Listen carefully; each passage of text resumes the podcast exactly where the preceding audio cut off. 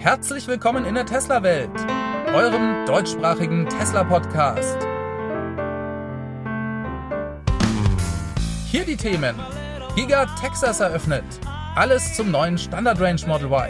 Elon sagt Nein zu Twitter. Und was passiert in China?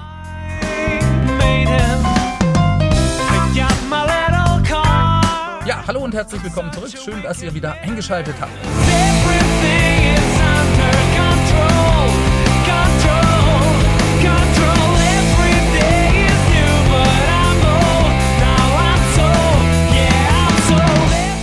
Reden wir über ein brandheißes Thema.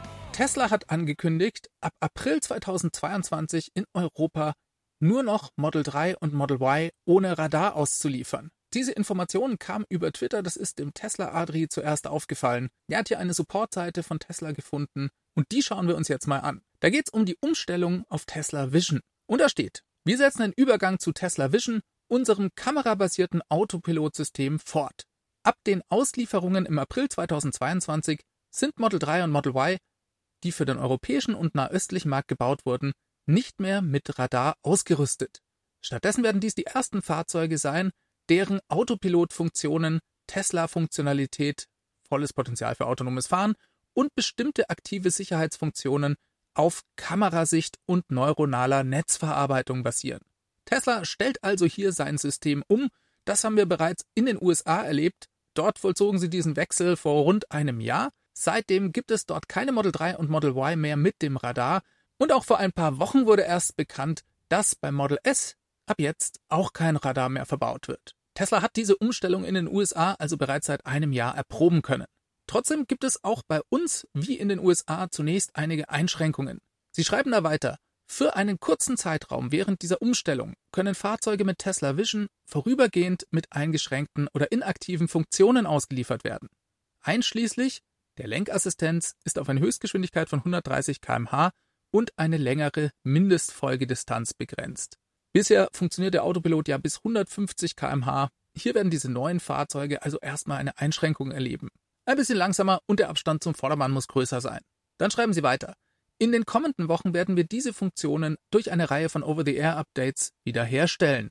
Alle anderen verfügbaren Autopilot-Funktionen sowie die Tesla-Funktionalität, volles Potenzial für autonomes Fahren, sind je nach bereitgestellter Konfiguration bei der Auslieferung aktiv. Ja, und dann beantwortet Tesla noch die häufigsten Fragen in einem Abschnitt darunter. Wie erkenne ich, ob mein Fahrzeug mit Radar ausgestattet ist? Da sagen sie nur, ab April sind die Fahrzeuge in Europa und im Nahen Osten ohne Radar. Das betrifft also alle Fahrzeuge. Hat die Umstellung auf Tesla Vision bei Model 3 und Model Y Auswirkungen auf die Sicherheitsbewertung der Fahrzeuge? Die Antwort ist ganz klar nein. Die Fahrzeuge behalten dieselben Crashtest-Sicherheitsbewertungen wie Fahrzeuge mit Radar. Und jetzt kommt noch ein interessanter Punkt, beeinflusst die Umstellung auf Tesla Vision die Verfügbarkeit von aktiven Sicherheitsmerkmalen in den Fahrzeugen. Und da listet Tesla die Standardfunktionen auf, die weiterhin aktiv sind. Sie vergleichen hier Fahrzeuge mit und ohne Radar und siehe da, das sind genau dieselben Sicherheitsfunktionen. Hier gibt es also keine Einschränkungen. Und das ist auch ein Unterschied zu den USA. Dort war das nämlich anders zu Beginn. Hier wurden sehr wohl einige Sicherheitsfunktionen temporär eingeschränkt. Die hat Tesla dann im Nachhinein, als das System ausreichend trainiert war, wieder freigeschaltet.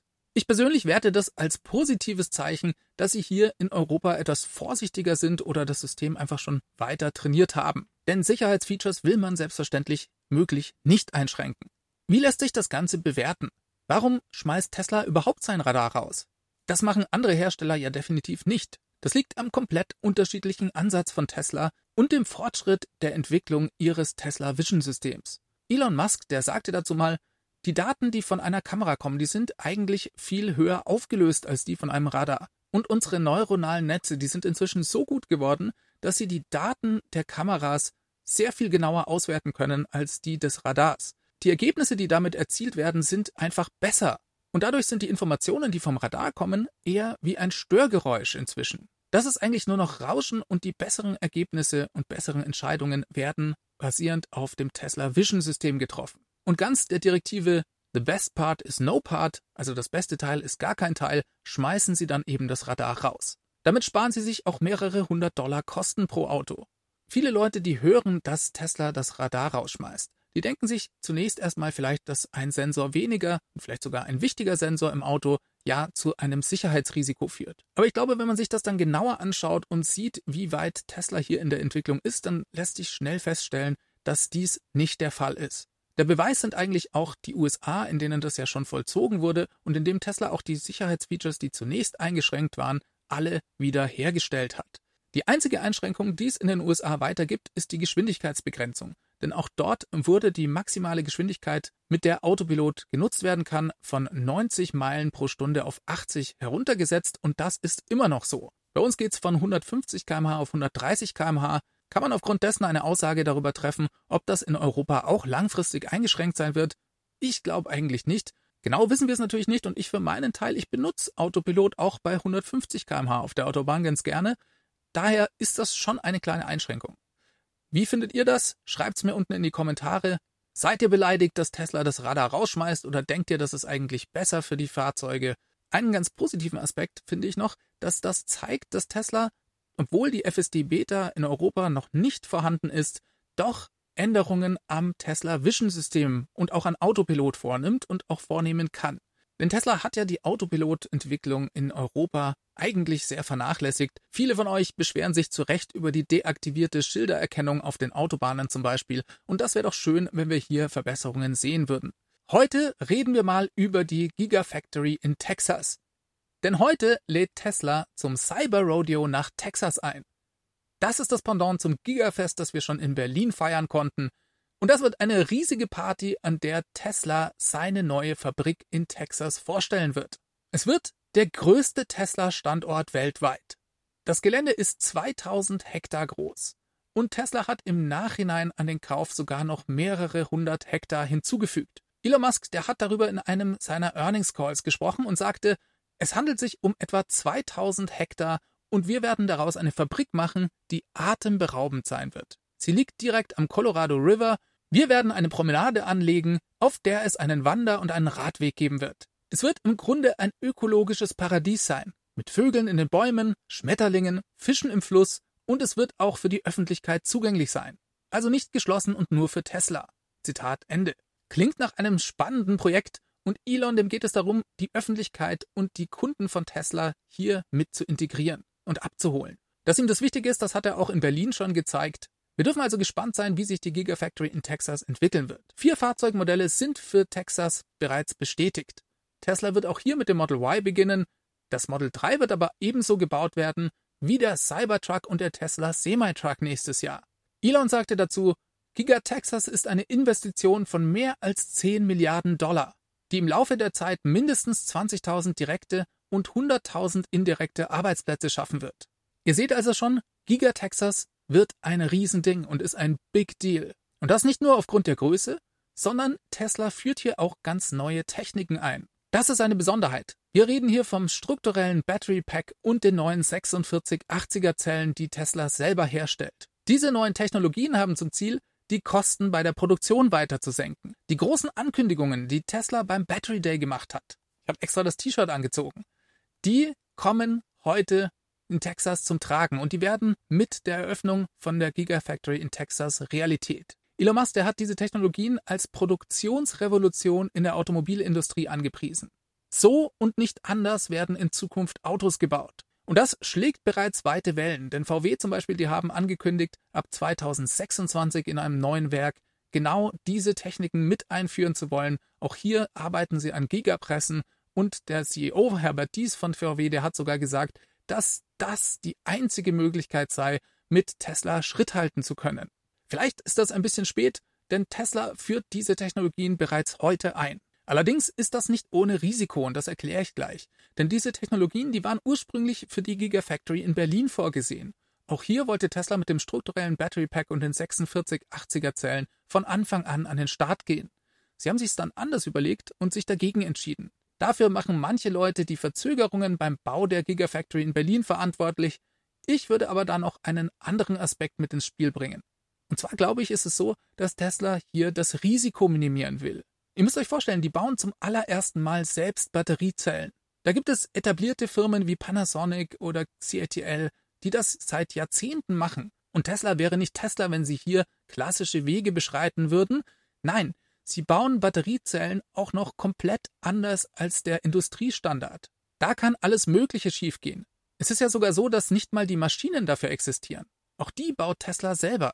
Berlin mit den klassischen Battery Packs starten zu lassen, das dient also dazu, das Risiko zu minimieren. Weil dann haben sie zumindest eine Fabrik, die vernünftig Autos bauen kann. Und wir konnten bereits sehen, dass es auch in Texas bereits Verzögerungen gab. Denn Tesla wollte ursprünglich die Produktion Ende 2021 beginnen, um dann Mitte 2022 mit der Massenproduktion anfangen zu können. Das hat offensichtlich nicht geklappt. Und ich glaube, das liegt an der Batteriezellproduktion. Die scheint sich schwieriger zu gestalten, als Tesla das sich gewünscht hat. Die ersten Zellen, die kommen ja aus der Pilotanlage in Fremont, in der Cato Road. Hier hat Tesla bereits seit dem Battery Day eine eigene Batteriezellfertigung. Am 18. Februar twitterte Tesla, dass sie hier die eine Millionste Zelle gebaut haben. Und das Ziel war damals, bis Ende März die zwei Millionste Zelle zu bauen. Wer sich für die Folge interessiert, der findet den Link hier oben in der Ecke. Ja, und mit zwei Millionen Zellen, das klingt erstmal viel, aber damit kommt man nicht so weit. Keiner weiß genau, wie viele Batteriezellen in den neuen Packs stecken. Sandy Monroe hat mal mit knapp 1000 Stück gerechnet. Dann könnte man mit einer Million Zellen nur 1000 Autos bauen. Und ich habe vor ungefähr zwei Wochen von einer meiner Quellen gehört, dass Tesla in der Cato Road bei nur 9% des gewünschten angegebenen Outputs sei. Ziel für die Anlage in Cato Road waren ja 10 Gigawattstunden jährlicher Output und jetzt könnt ihr euch ja ausrechnen, wie viel das dann ungefähr ist. Da wird, glaube ich, sehr schnell das Risiko klar, dass Tesla hier mit dieser Einführung eingeht. Selbstverständlich wird auch in Austin, Texas eine eigene Batteriezellproduktion aufgebaut. Die soll sogar bereits im April an den Start gehen. Und ich bin schon sehr gespannt, was sie uns da bei dem Cyber Rodeo verraten werden. Vielleicht schauen wir uns zum Schluss noch ein paar extra Features an, die das neue Werk in Texas haben wird. Zum einen mal baut Tesla hier eine Kathodenfabrik. Dazu entsteht gerade ein neues Gebäude. Der Bauantrag dafür wurde Ende Februar 2022 gestellt.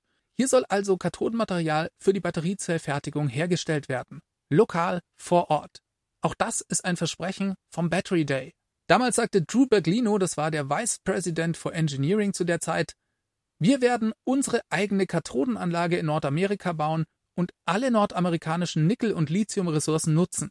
Allein dadurch, dass wir unsere Kathodenlieferkette und Produktion lokalisieren, können wir die zurückgelegten Kilometer für alle Materialien, die in eine Kathode gelangen, um 80 Prozent reduzieren. Auch das super spannend, denn dadurch wird die Batteriezellfertigung noch sauberer und noch günstiger. Ebenfalls bekannt ist, dass Tesla hier in Texas an einem neuen großen Megapack-Projekt arbeitet. Sie bauen also neben der Fabrik ein großes Batteriespeicherprojekt, das die Energieversorgung grüner machen wird und aber natürlich auch gegen Ausfälle aus dem Netz absichert. Auch dafür wurde ein Bauantrag Ende März gestellt.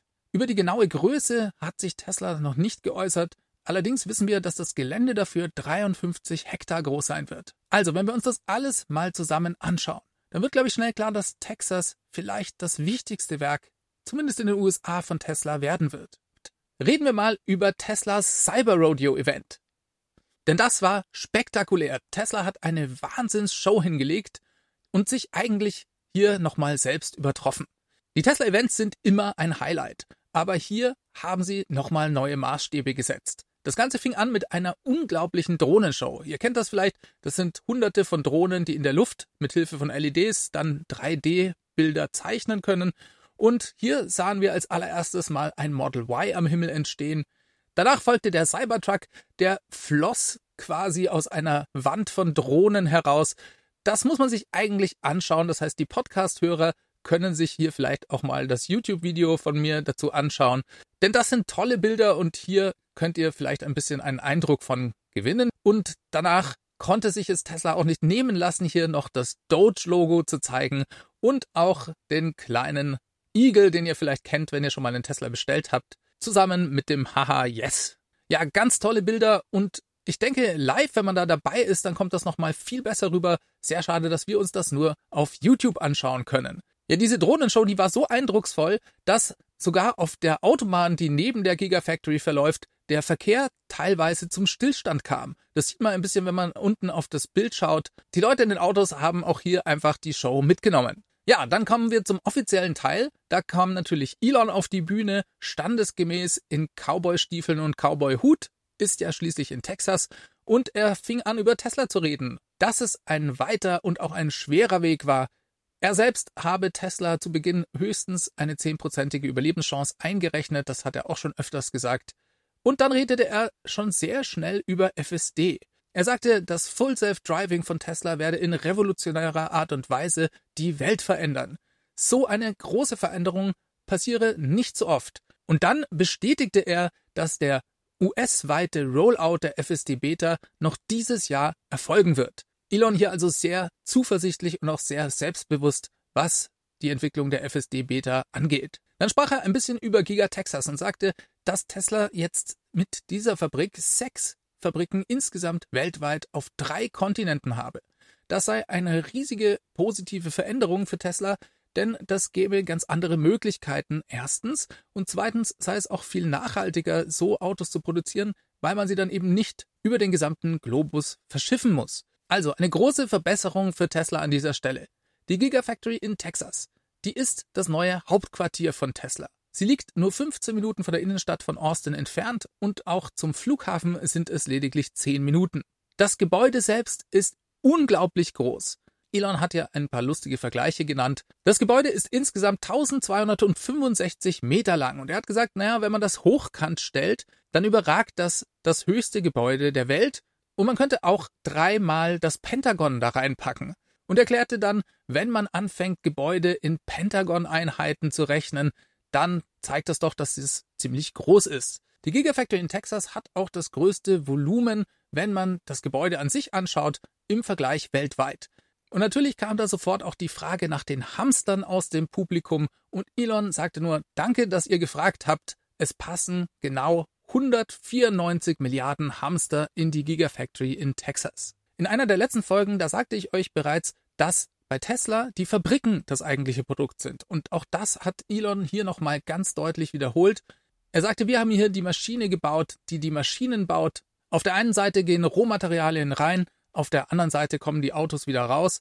Er sagte, die Giga Texas ist die neueste Version des Produkts Fabrik bei Tesla und es sei die fortschrittlichste Autofabrik der Welt. Dann sprach er über die neuesten Innovationen, auch hier nochmal der Hinweis auf meine letzte Folge. Er sprach also von der eigenen Zellproduktion und zeigte hier neue Bilder, die direkt aus der Gigafactory in Texas kamen. Von der Zellproduktion, das war sehr interessant.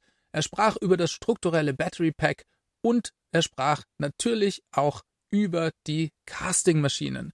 Also das Druckgussverfahren, in dem Tesla das vordere und hintere Rahmenteil beim Model Y herstellt. Er sagte, das sei eine völlig neue Art und Weise, Autos zu bauen und als Tesla an die Maschinenhersteller herantrat, die diese Druckgussmaschinen bauen, da gibt es ungefähr sechs relevante Firmen in der Welt. Tesla hat die alle gefragt. Fünf davon haben gesagt, nein, können wir auf keinen Fall machen. Und eine Firma hat gesagt, vielleicht. Tesla hat dann gemeint, na gut, das klingt doch nach einem Ja, machen wir das also. Und jetzt stehen die da und die stehen auch in Berlin und die Produktion läuft. Ja, und damit werden die neuen Produkte bei Tesla gebaut. Elon verwies nochmal auf die Roadmap bei Tesla. Für das nächste Jahr hat er fest den Cybertruck angekündigt, den Roadster und den Tesla Semi-Truck. In diesem Jahr geht es aber erstmal um die Skalierung der Produktion. Und zwar zu einem ungeahnten Ausmaß. Er sagte, dass die Produktionslinie in Texas die größte Kapazität einer Produktionslinie für Autos überhaupt auf der Welt haben werde. Vielleicht sogar noch größer als in Berlin? Hm, ich weiß es nicht genau. Nachdem die beiden Fabriken aber parallel entwickelt wurden, denke ich, wird der Unterschied nicht so groß sein. Elon sagte übrigens auch, dass die Zellproduktion und die Batterieproduktion in Texas die größte Fabrik überhaupt werden wird. Auch das hat er schon über Berlin gesagt. Das nämlich nicht allzu ernst, denn es war ja schließlich das Texas Eröffnungsevent und da liegt der Fokus natürlich auf Texas und ob dann Berlin größer wird oder Texas, naja, das werden wir mal sehen.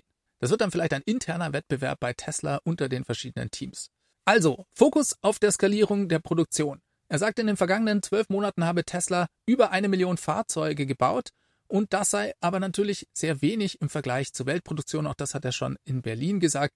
Das heißt, es ist noch ein langer Weg und Tesla wird weiter daran arbeiten, eine Skalierung hinzulegen, die die Welt so in dieser Form noch nie von einem anderen Unternehmen gesehen hat. Und dann gab es tatsächlich noch eine neue Produktankündigung. Elon sagte, dass Tesla ein dediziertes Robotaxi bauen werde. Leider hat er dazu überhaupt keine weiteren Details genannt, trotzdem war das natürlich ein Paukenschlag.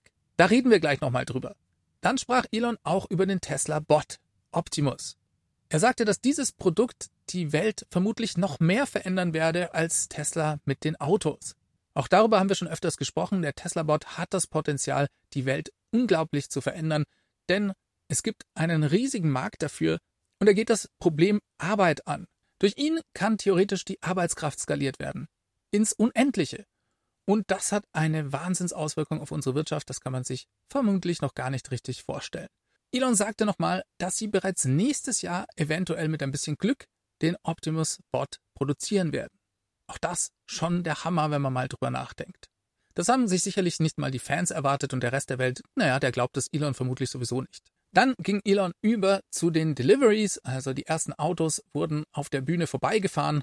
Das ging diesmal im Schnelldurchgang im Vergleich zu Berlin zum Beispiel, wo er ja wirklich jedes Auto einzeln den Kunden übergeben hat. Und am Schluss kam auch nochmal der Cybertruck auf die Bühne, gefahren von Franz von Holzhausen. Das ist der Chefdesigner bei Tesla. Der stieg aus dem Auto aus, machte noch ein paar Witze darüber, ob sie die Scheibe nochmal kaputt machen sollten. Und dann sprach er eigentlich nur noch davon, dass das Produkt nächstes Jahr kommt, dass die Wartezeit sich lohnen wird. Elon sprach davon, dass es ein Magnum Opus werde von Tesla. Also der ganz große Wurf. Und er wies nochmal darauf hin, dass das Fahrzeug gar keine Türgriffe mehr hat. Das Auto wird einfach erkennen, wenn man einsteigen möchte. Zu guter Letzt verabschiedete sich Elon in texanischen Akzent, hatte ich den Eindruck, dass er den versucht ein bisschen zu imitieren, und dann ging er von der Bühne und das Event endete in einem spektakulären Feuerwerk. So, vielleicht zum Schluss ein paar Einschätzungen und Meinungen von meiner Seite, wie ich das Event erlebt habe. Wie gesagt, ich muss mir das Ganze noch ein paar Mal anschauen, denke ich, um die ganzen Details zu verarbeiten. Zwei Dinge sind mir aber besonders aufgefallen. Zum einen mal klang Elon sehr viel sicherer, was den Launch der neuen Produkte nächstes Jahr anging. In Berlin war er da noch viel vorsichtiger. Da hat er gesagt, ja, vielleicht wir hoffen, dass dann der Semi-Truck nächstes Jahr auch gebaut werden kann und wir wollen den ganzen Engineering-Prozess für den Roadster abschließen. Das klang aber alles noch etwas zögerlich. Ja, und hier in Texas, da haute er das Ganze den Zuschauern um die Ohren und sagte, dieses Jahr kommt der FSD Beta Rollout in den USA. Und zwar flottenweit.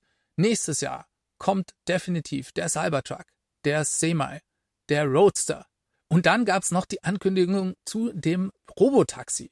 Also ein komplett neues Fahrzeugmodell. Und dazu hat der Tesla in den Earnings Calls bisher gesagt, dass sie eben keine neuen Modelle bauen wollen, solange sie nicht die Zellfertigung im Griff haben. Tja, was ist jetzt zwischen Berlin und Texas passiert? Das sind ja nicht mal zwei Wochen gewesen. Wir wissen es nicht genau. In jedem Fall werte ich das als sehr positives Zeichen, dass Elon hier so selbstbewusst aufgetreten ist. Jetzt reden wir aber noch mal ganz kurz über dieses Robotaxi. Elon hat ja immer gesagt, dass die aktuellen Fahrzeuge alle die Fähigkeit für Full Self-Driving mitbringen und haben werden. Dass man also sein eigenes Auto in eine Robotaxi-Flotte verleihen kann und damit dann Geld verdienen kann. Wieso entwickelt Tesla jetzt ein dediziertes Robotaxi-Auto? Heißt das dann, dass die ganzen anderen Autos diese Fähigkeit vielleicht doch nicht haben werden? Braucht ein Robotaxi vielleicht nochmal eine andere Hardware, um wirklich FSD meistern zu können? Hm, ich denke das eigentlich nicht. Ich glaube, das ist eine zusätzliche Produkterweiterung des Portfolios bei Tesla. Ich glaube, an dem allgemeinen FSD-Versprechen hat sich damit gar nichts geändert. Sondern wann entwickelt denn Tesla ein neues Produkt? Klar, sie müssen die Batteriezellen dafür haben und das ist ein positives Zeichen, wenn sie sowas ankündigen. Das ist aber nur der erste Teil. Das ist schon mal die halbe Miete. Aber um ein zusätzliches Fahrzeugmodell rechtfertigen zu können, da braucht es bei Tesla schon ein bisschen mehr. Und ich glaube, es braucht einen anderen Use Case. Ihr müsst euch das mal vorstellen. Tesla übernimmt ja gerade große Teile der Automobilindustrie und jagt den klassischen Automobilherstellern Marktanteile ab. Sie tun das mit nur zwei Automodellen. Denn Model S und X, wenn es die nicht gäbe, würde auch nicht so auffallen. Andere Hersteller wie VW, die haben hunderte von Modellen. Tesla macht das nur mit zwei Modellen. Und wenn sie ein zusätzliches Modell einführen, dann glaube ich, hat es einen anderen Zweck und einen anderen Use Case. Und das ist nicht allein, dass es autonom fahren wird, denn alle Autos bei Tesla werden autonom fahren können. Das heißt, es muss irgendwas liefern, was Model 3 und Model Y oder der Cybertruck nicht können. Jetzt gibt es im Masterplan Part 2 ein Auto, das Tesla noch nicht umgesetzt hat. Und das war eine Art Minivan oder Minibus. Es geht in Richtung öffentlichen Transport und ich glaube, da geht die Reise hin. Ich könnte mir sehr gut vorstellen, und das ist jetzt reine Spekulation natürlich, dass Tesla hier eine Art People Mover oder Minibus baut, um vielleicht auch sogar in den Tunnels der Boring Company viele Leute transportieren zu können. Denn natürlich gehen in einem Model Y-Taxi nur vier, fünf Passagiere maximal rein und im Taxi will man ja auch nicht so eng sitzen. Vielleicht passen da also eigentlich nur vier Leute rein und nur drei, wenn es noch einen Fahrer gibt. Und da wäre doch ein neuer Robotaxi-Bus eigentlich eine Spitzenidee. Das könnte man sogar auch für Materialien sich überlegen, die dann in Tunneln unter der Erde hin und her transportiert werden. Also es geht vielleicht nicht nur um Transport von Menschen, sondern auch von Material. Naja, das ist die Spekulation auf meiner Seite. Wir werden schauen, was da kommen wird. In jedem Fall ein sehr positives Event. Elon mit einem Mord-Selbstbewusstsein mal wieder. Das lässt uns für die Zukunft hoffen und es bleibt spannend. Wundert euch nicht über den Ton bitte, denn ich zeichne ab jetzt im Auto auf, denn ich bin gerade unterwegs in Südfrankreich im Urlaub und daher klingt das jetzt vielleicht ein bisschen ungewohnt. Reden wir mal über das neue Standard Range Model Y. Also das Model Y, das in Texas hergestellt wird. Das hat ja die neuen 4680er Zellen mit an Bord und ist deswegen besonders interessant für uns. Beim Cyber Rodeo in Texas, da hat ja Tesla über dieses Model Y eigentlich nichts erzielt. Sie haben die ersten 20 Fahrzeuge vor Ort an Mitarbeiter übergeben und mehr Details haben wir bisher dazu nicht erfahren. Das hat sich gerade geändert, denn einige Informationen sind im Source Code der Webseite aufgetaucht und es gab zum Beispiel auch Berichte von Electrek, die einige interne Quellen bei Tesla haben. Was wissen wir über die Spezifikationen? Das ist ja sehr spannend, denn hier verbaut Tesla ganz neue Technologie.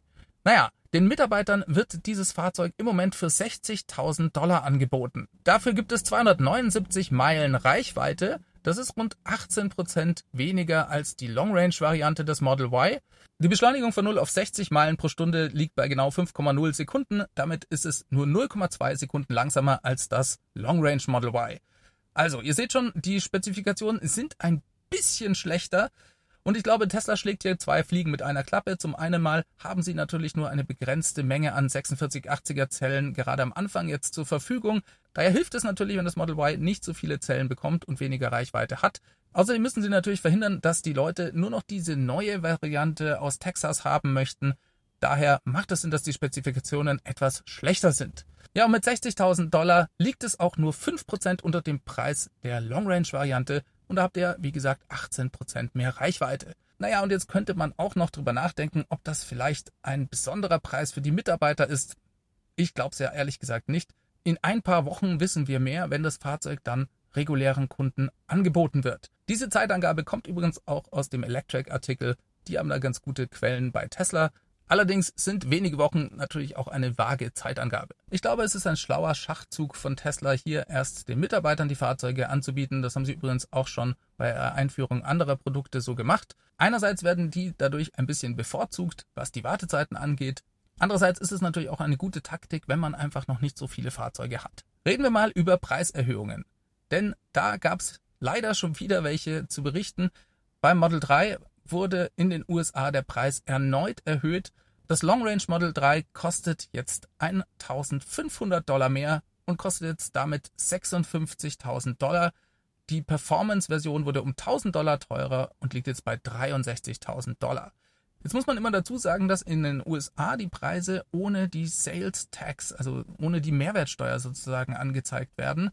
Von dem her könnt ihr euch dann ja denken, was passiert, wenn da noch 19% oder so oben drauf kommen. Bei uns wurden ja gerade erst die Preise bei Model 3 massiv erhöht, aber ich glaube, dass dies schon auch zeigt, dass vielleicht hier das Ende noch nicht erreicht ist, wenn es in den USA hier immer weitergeht. Solange diese enorme Nachfrage da ist und noch weiter steigt, wird Tesla nichts anderes übrig bleiben, als die Preise weiter zu erhöhen. Denn das ist eigentlich das einzige Mittel, das Tesla hat, um weiterhin vernünftige Lieferzeiten anbieten zu können. Denn es bringt ja keinem was, wenn man das Auto zwar billiger bestellen kann, aber dann eben vier Jahre warten muss. So, eine weitere Preiserhöhung gab es bei uns in Deutschland am Supercharger. Das ist leider eine von vielen in den letzten Wochen und jetzt liegen wir hier schon bei 50 bzw. 52 Cent, je nach Standort, was die Kilowattstunde angeht. Das ist natürlich sehr ärgerlich aus Konsumentensicht, das ist aber meines Erachtens einfach der allgemeinen Lage geschuldet. Die Energiepreise steigen und steigen und das reflektieren auch die Preise am Supercharger direkt. Ich habe euch ja in einer der letzten Folgen erzählt, dass Tesla eigentlich ursprünglich mit dem Supercharger-Netzwerk gar keinen Gewinn machen wollte.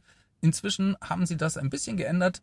Elon hatte da kürzlich eine ganz genaue Angabe zu gemacht und gemeint, naja, sie versuchen ungefähr 10% Gewinn mit dem Supercharger-Netzwerk zu erwirtschaften. Für eine Servicedienstleistung hält sich das immer noch im Rahmen. Reden wir noch über China und die Lage in China, denn die ist in Shanghai ziemlich dramatisch. Dort herrscht im Moment der absolute Lockdown. Die chinesische Regierung fährt eine Zero-Covid-Politik weiter und dementsprechend ist auch Tesla betroffen. Das Werk in Shanghai steht jetzt schon seit Ende März still.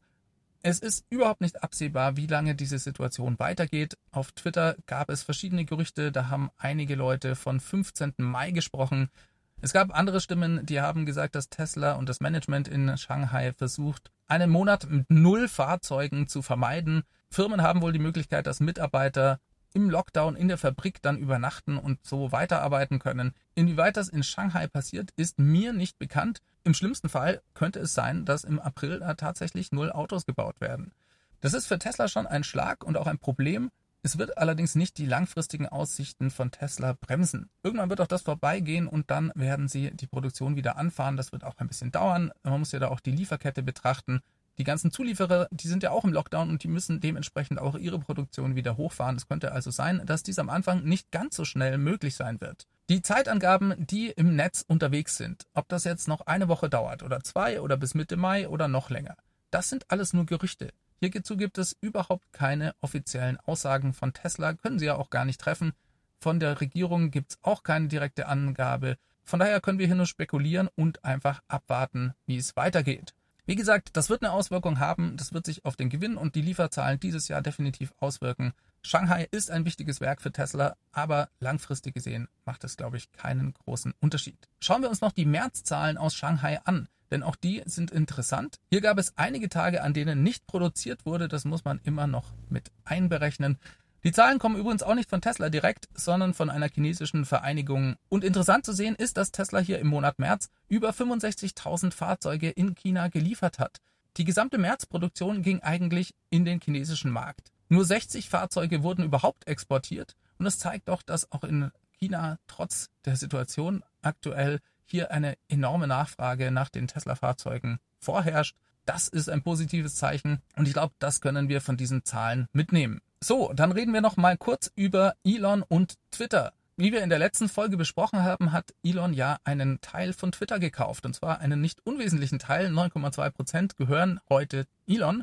Und die Geschichte, die ging spannend weiter mit viel Drama und darüber reden wir jetzt. Denn kurz nach Bekanntwerden seines Aktienkaufs, da wurde auch bekannt, dass Elon jetzt Teil des Vorstands bei Twitter werden soll. Dazu twitterte der Twitter-CEO höchstpersönlich folgenden Satz. Ich freue mich, Ihnen mitteilen zu können, dass wir Elon Musk in unseren Vorstand berufen. In Gesprächen mit Elon in den letzten Wochen wurde uns klar, dass er einen großen Wert für unseren Vorstand darstellen würde. Er ist sowohl ein leidenschaftlicher Verfechter als auch ein scharfer Kritiker unseres Dienstes. Was genau das ist, was wir auf Twitter und in der Chefetage brauchen, um uns langfristig zu stärken. Willkommen, Elon. Ja, und einige Tage danach kam eine völlig andere Kommunikation von dem gleichen Twitter-CEO, der dann schrieb, Zitat, Elon Musk hat sich dafür entschieden, nicht dem Vorstand beizutreten. Hier ist, was ich Ihnen darüber verraten darf. Klingt also so, als würde er auch manche Dinge nicht erzählen dürfen.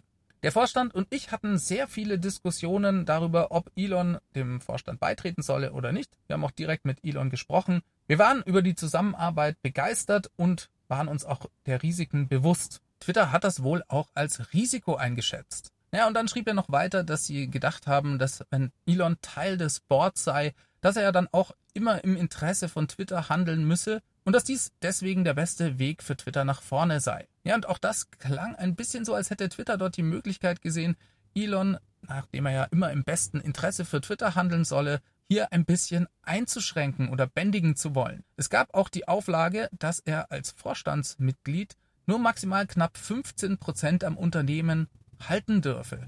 Das heißt, sie hätten ihm dadurch auch die Möglichkeit genommen, noch mehr Anteile an Twitter zu kaufen. Naja, und Elon, der wäre dann bald schon Teil des Vorstands geworden. Er meldete sich jedoch bei Twitter und sagte das Ganze ab. Damit ist das Thema erledigt und Elon bleibt einfach erstmal nur Anteilseigner an Twitter. Und dann fand ich, schrieb der CEO von Twitter am Schluss noch einen interessanten Satz. Er sagte nämlich, es wird auch in Zukunft Ablenkungen geben, aber unsere Ziele und Prioritäten bleiben unverändert. Die Entscheidungen, die wir treffen und wie wir sie umsetzen, liegt allein in unserer Hand und in niemand anderer. So lasst uns uns nicht auf die Störgeräusche konzentrieren, sondern lasst uns fokussieren und unsere Arbeit, die wir machen, ausführen. Tja, das klingt schon interessant und ein bisschen verwirrend, denn vor zwei Tagen fand der CEO das ja noch die beste Idee der Welt, dass Elon Twitter als Vorstandsmitglied unterstützen wird. Jetzt klingt das hier ein bisschen nach einer Abgrenzung. Ja, und ich weiß nicht, wie ihr das seht, aber ich bin ziemlich sicher, dass Elon hier nicht zurückstecken wird. Ich könnte mir sogar vorstellen, dass er noch mehr Anteile an Twitter kaufen wird. Vielleicht übernimmt er auch den Laden komplett. Wobei er hat wirklich mehr als genug zu tun. Ich bin mir nicht sicher, ob das so eine gute Idee wäre. Eins ist aber sicher. Es wird nicht nichts passieren und Elon hat hier weiterhin viel vor. Er hat nicht einfach drei Milliarden investiert, um dann nur stiller Anteilseigner zu bleiben. Ich glaube, Elon hat gute Absichten, was Twitter angeht und ich könnte mir sehr gut vorstellen, dass er da auch einiges bewegen kann. Ja, damit kommen wir zum Ende. Ich bedanke mich bei euch fürs Zuhören und Zuschauen. Entschuldigt bitte nochmal den komischen Soundunterschied, aber das ist eben so, wenn man im Auto aufzeichnet. Wenn ihr das interessant fandet, dann lasst mir einen Like da und vielleicht auch ein Abo, würde ich mich sehr drüber freuen. Ansonsten schaltet das nächste Mal wieder ein. Macht es ganz gut. Bis dahin. Ciao, ciao. Diese Sendung wurde freundlicherweise vom Tesla Owners Club Helvetia, dem jungen und initiativen Tesla Club aus der Schweiz und dem TFF, dem Tesla Fahrer und Freunde e.V. unterstützt. Beide Clubs sind übrigens die Herausgeber des TFE Magazins